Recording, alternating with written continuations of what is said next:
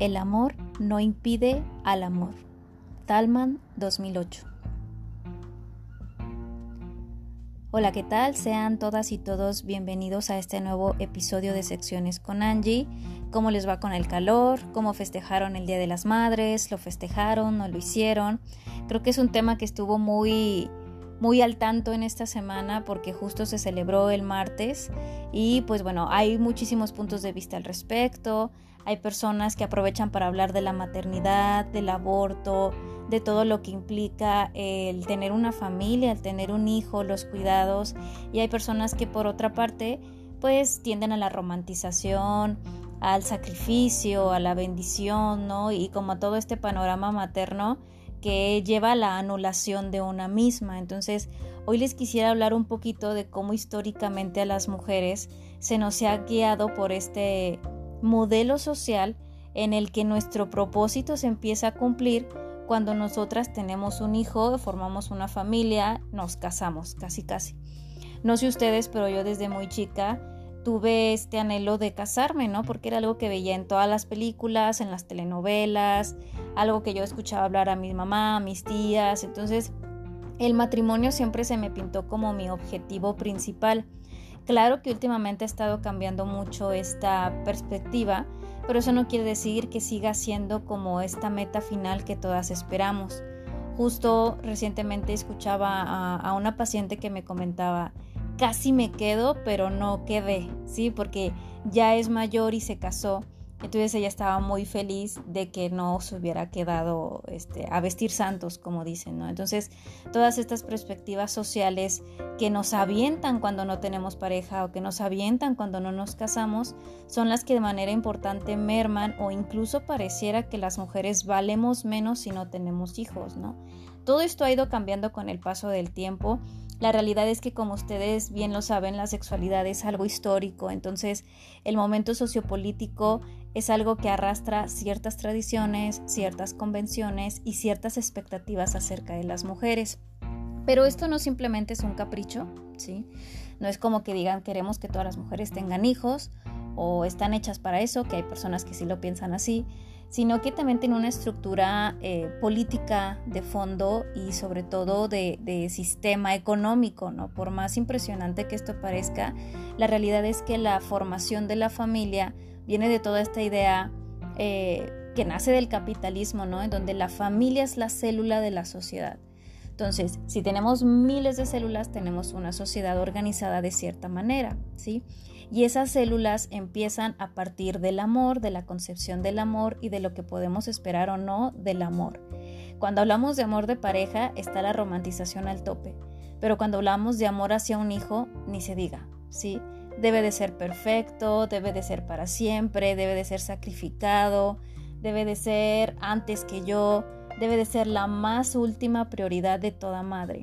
Y todo esto, si de por sí nos llenan de cargas o de expectativas o de ciertos requisitos que tenemos que rellenar o vivir como mujeres, la maternidad pudiera venir a ser otro más, en la que si no lo cumplimos no formamos parte de la sociedad, ¿sí? Porque básicamente la sociedad y el amor este, se institucionalizan a través del matrimonio, la familia y por lo tanto de la monogamia. La monogamia es esta idea de que Solo debemos de tener una pareja, un felices para siempre, una media naranja, un complemento que nos va a ayudar a llevar a cabo este proyecto que es la familia. Entonces, una crece con la esperanza de casarse para tener hijos.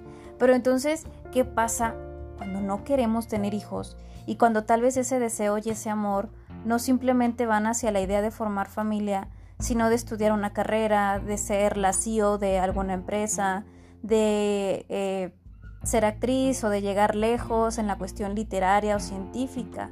Es aquí donde se pelea un poco esta idea de que las mujeres deben de dedicarse solo a la familia y no tanto a algo externo, a una pasión más allá de eso. ¿Sí? Entonces, desde la sociedad podemos entender que el amor se nos pinta como matrimonio y familia. Eso es lo que solemos entender de primera mano. Pero desde la psicología, la realidad es que el amor no solamente se entiende como amor, sino que también interviene el deseo. ¿Sí?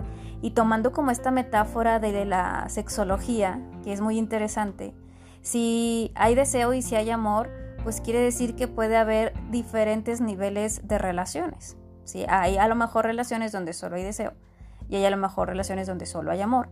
Entonces esto nos lleva como a tener un tipo de gráfica en la que nos podemos posicionar eh, con más amor o más deseo o con los dos dependiendo en qué tipo de relación estemos, qué es lo que estemos buscando en la relación, en qué etapa de nuestra vida nos encontremos y qué es lo que esperamos formar a partir de este proyecto. Entonces la psicología nos viene como a planear todo este panorama de opciones que tenemos y aquí es donde más o menos en los años 60 se inicia con esta revolución sexual, ¿sí? En donde hasta los años 60 el ideal y el propósito de que nosotros tuviéramos eh, vulva y óvulos y trompas de falopio y, y todos estos órganos sexuales era simplemente la reproducción. De hecho, hasta hace unos años, no sé si a ustedes les tocó, a mí sí, que se le llamaban órganos reproductores, femeninos y masculinos, ¿no? Entonces se entendía que el cuerpo humano, que el vínculo, que la intimidad, que el amor y que el deseo tenían la única misión de generar más personitas, o sea, de tener hijos, de hacer familias. Y todo esto, pues claro que limitaba la expresión de nuestra sexualidad y nos limitaba en la visión de que el placer puede ser también el único objetivo de vivirla y no necesariamente el tener un hijo. Entonces, más o menos como en el siglo XIX es cuando empiezan a, generarse nuevas pensadoras, nuevas mujeres que proponían como que se rompiera este tipo de, relación monogámica y de ideal de familia y que nos invitaban a repensar los vínculos y los propósitos y pues qué papel jugábamos nosotras en este tipo de temas. Alejandra Kolontai fue una de las, de las feministas que en su momento cuestionaba mucho la, parte de la familia y de la maternidad y de que si realmente solo eso era nuestra misión en la vida. Ella se interesó muchísimo por el movimiento marxista y se mete a la política y esto les estoy hablando que es más o menos como en el 1800 eh, y 1900, ¿no? Terminando los 1800, iniciando los 1900. Entonces ella se avienta como este paquetazo de ser de las eh, pioneras en el pensamiento, eh, no sé, transgresor de cuál es el rol de la mujer en la sociedad y si o no podemos hacer algo más allá. Les voy a leer una frasecita de Alejandra Conlontay en donde habla un poquito del amor libre y cómo el quitarnos este yugo de la monogamia, de la familia, de la maternidad, nos puede proveer de una eh, perspectiva más amplia acerca de lo poderosas que podemos ser en la cuestión afectiva y no tampoco romantizándolo, sino que realmente nos podamos dar cuenta que podemos amar más cosas y no solamente una y que podemos generar metas y sueños y logros que vayan más allá de la maternidad y no porque la maternidad sea mala, sino porque por muchos años se nos pintó como la única meta, ¿sí? Y así como a muchas mujeres, claro que las ha hecho felices, también a muchas mujeres las ha obligado a alejarse de sus sueños o de sus metas porque no tenían la opción de alcanzarlas en una sociedad que las oprimía de tal manera en donde si no, si no pertenecíamos, si no hacíamos, si no seguíamos el ejemplo, no éramos nada, no estábamos cumpliendo la misión. De hecho, y es algo real que en terapia de repente escucho a mujeres que si no pueden tener hijos o, o que si no se han casado o que si no tienen un orgasmo también de repente es como no sirvo, ¿no? Como si su cuerpo no funcionara, como si estuvieran enfermas de soltería o como si estuvieran enfermas del no tener deseo sexual, cuando no necesariamente es una enfermedad, sino un deseo. Y entonces es aquí cuando tenemos que recuperar esta, esta base de la sexualidad, ¿no? El desear hacer algo nos motiva a llevarlo a cabo porque si no se queda simplemente en un gusto tal vez o, en una exigencia que alguien más nos hace. Y Alejandra Conlontay, referente al amor libre, nos menciona que la noción de amor libre permite que construyamos relaciones igualitarias y esto también nos ayuda a terminar con esta sujeción psicológica de las mujeres respecto a los varones. ¿sí? O sea, entonces nosotros cuando podemos tener esta visión más amplia y podemos ver que no solamente necesitamos o debemos amar al marido, a la pareja, sino que también podemos amar a nuestras amigas, que podemos amar nuestro trabajo, que podemos amar la maternidad, que podemos amar este no sé lo que nos apasiona, nos damos cuenta de, todos estos colores que tienen nuestros afectos y de que no es necesario que nos limitemos a amar solo una cosa, a menos que nosotras lo deseemos. Entonces, desde el siglo XIX es cuando se inician todos estos estudios de la sexualidad. Empieza a hablar de esto Wilhelm Reich, que es uno de los primeros autores que menciona y habla del orgasmo, del beso, de la respuesta sexual humana. Después viene Alfred Kinsey, ¿no? que también empieza a hablar un poquito de las orientaciones sexuales.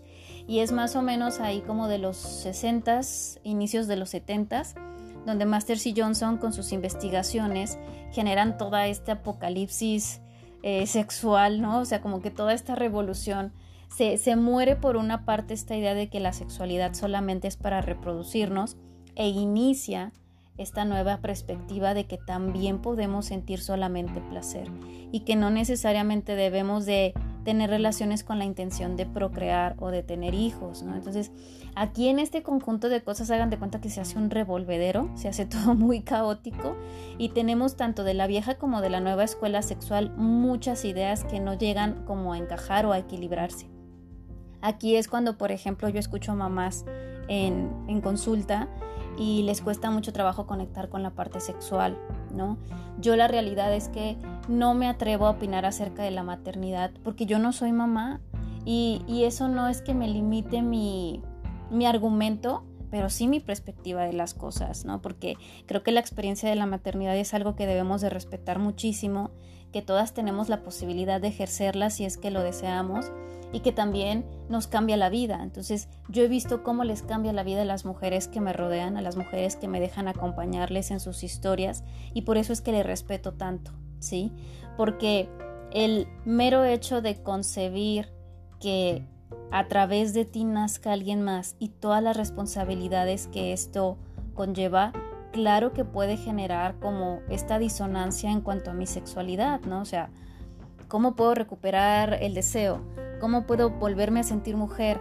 ¿Cómo puedo reanudar mi negocio? ¿Cómo puedo enfocarme otra vez en mi trabajo? ¿no? Y, y son cosas que la misma sociedad nos impide de repente organizar o llevar a cabo por lo mismo de que siempre va a haber una exigencia de más. Y todo esto viene con la idea de la mujer perfecta.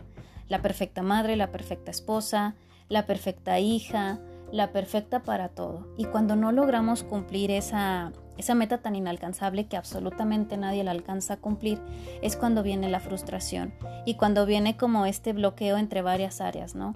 La maternidad, la familia, la sexualidad, lo profesional y todo esto nos puede llevar como en una marea que nunca termina, ¿sí? Nos arrastra el mar de la incertidumbre, nos arrastra el mar de, de no entender realmente que seguimos siendo mujeres a pesar de ser madres y de que es igual de valiosa una mujer que desea, que vive y que pone en práctica la maternidad que una que no lo desea y que se volca en sus estudios, en su vida profesional, en su pareja o en alguna otra cosa, ¿sí? Siempre y cuando sea un deseo personal y sea algo que nos ayude a sentirnos vivas, a sentirnos eh, validadas, reconocidas y sobre todo seguras de que es nuestro camino, somos libres de poderlo ejercer. Y lo que yo siempre les digo, que ya los voy a enfadar de nuevo con esta palabrita, pero es cuestionense. Es importante, yo creo que como mujeres también nos podamos llegar a cuestionar que no necesariamente tenemos que cumplir un rol para ser valiosas. Y que si bien la sociedad eso es, a eso es a lo que nos orilla, nosotras también podemos tener en el plano individual esta convicción, ¿sí? De, de hacer lo que queramos. Y ahí sí se los puedo platicar desde mi perspectiva, ¿no? O sea, que ya teniendo pareja, de repente la mamá empieza y cuando vas a tener hijos y que queremos otro nieto y toda esta presión. Y entonces también es este trabajo de poco a poco que cada uno de nosotras y nosotros nos vayamos reeducando y sobre todo tomando en cuenta que debemos de respetar las individualidades de los demás. ¿Sí? Y que si en algún momento yo digo no quiero, pero después sí también se vale entonces, no es una guerra y no es una competencia, no es que las mamás sean superheroínas, no es que las mamás sean este, sacrificadas, no debería de ser así. Para cualquier proyecto que ustedes inicien, yo creo que lo quieren disfrutar. Si planean unas vacaciones es con el objetivo de disfrutarlas. Si estudiamos una carrera es con el objetivo de que es algo que nos apasiona y lo queremos hacer toda la vida. Entonces yo me imagino desde mi ignorancia como mamá que también eso pasa con la maternidad. Que si yo deseo tener un hijo, si yo deseo maternar, eh, lo puedo hacer, ¿sí? Y también teniendo en cuenta todas estas situaciones que se van a venir con ello. Ahora nadie es experto en nada y yo la realidad es que eso es con lo que más me encuentro en, en terapia, ¿no? En, en, esta, en este, mm, por, decirlo, susto o pánico de no saber qué hacer, no saber cómo reaccionar como papá, no saber este, qué decisiones tomar, no saber hasta dónde sí podemos hacer y hasta dónde no. Entonces, toda esta situación constante de incógnitas que se nos vienen a la mente y que de repente no nos dejan poder tomar decisiones, son las que tenemos que cuestionar, ¿sí? Recuerden que el, mito que nos limita es el amor romántico. Todo aquello que es romántico en el aspecto exigente o estereotípico es algo que nos ata, ¿sí? Porque esta, esta visión romántica de la vida es algo que mmm, nos hace vivir a expensas de alguien más, eh, nos hace sentir vacíos si el otro no está. Y tanto así que perder al otro equivale como a perdernos a nosotros mismos. Y con la maternidad suele pasar lo mismo. ¿sí? Entonces, no olvidemos que las madres antes de madres son mujeres y que las mujeres, al igual que cualquier otra persona, tienen metas, sueños, alcances, eh, dolores, inquietudes, inseguridades, deseos y que son igualmente válidos tengan o no tengan hijos.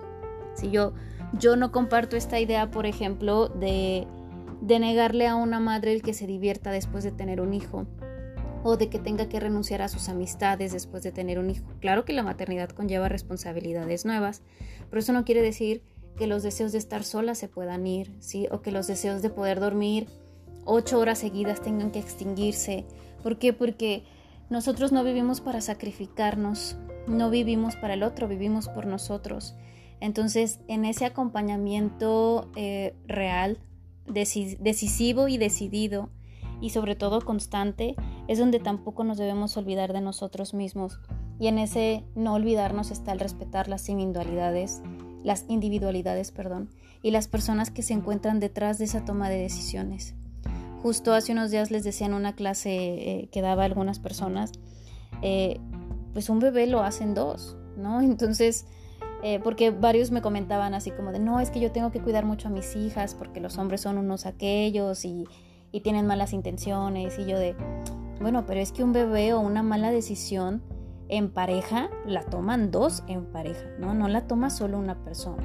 Entonces cuando nosotros hacemos este juicio de decir cómo es que no se cuidó, cómo es que tomó esta decisión, es que qué mala madre es, digo, es sencillísimo juzgar las cosas cuando estamos fuera de esa vivencia. Entonces, esto que yo les digo de respetar la individualidad es justo eso, ¿no? Respetar la historia de aquellas mujeres que han decidido que incluso se han visto forzadas a ser madres.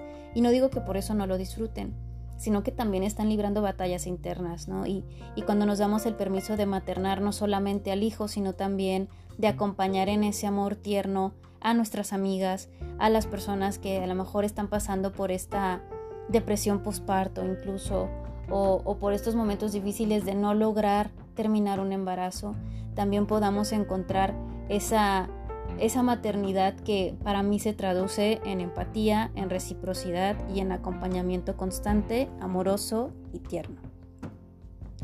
Eso es todo lo que les quería compartir hoy. Espero que de alguna manera me, me, hayan acompañado a reflexionar acerca de esta parte que de repente se exige, se pide, se espera y que si no está se juzga eh, de lo que es ser mujer.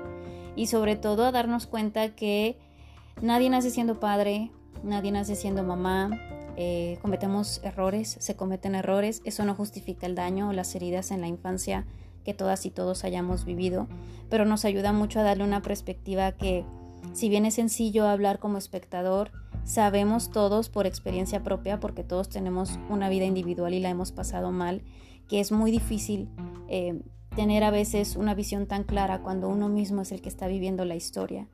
Entonces yo, yo les pediría o yo los, los invitaría a que reflexionen en, mientras escuchan este podcast en, en, esas mamás que no la pasan bien también. Que no las sigamos viendo como superheroínas, que no sigamos esperando que se hagan cargo de todo, que no sigamos esperando que ellas lo resuelvan, porque nosotros también somos personas y somos adultos y estamos hablando de adulto a adulto. Y que claro que cuando hay un niño, la crianza también se comparte, la crianza también es responsabilidad de quienes están involucrados y que si alguien decide no involucrarse, bueno, ahí es cuando podemos apoyarnos en los y las demás. ¿sí? Espero que les haya gustado esta pequeñita reflexión acerca del 10 de mayo y con todo lo que se viene con esta fecha. Yo les invito muchísimo a seguirme en mis redes sociales. Recuerden que estoy en Instagram como Asexora con doble X, en Facebook y en Twitter como Asexórate. Y estoy a la orden para sus dudas, sus comentarios, sus sugerencias de tema y sobre todo sus retroalimentaciones. Muchas gracias, bonito fin de semana y hasta la próxima.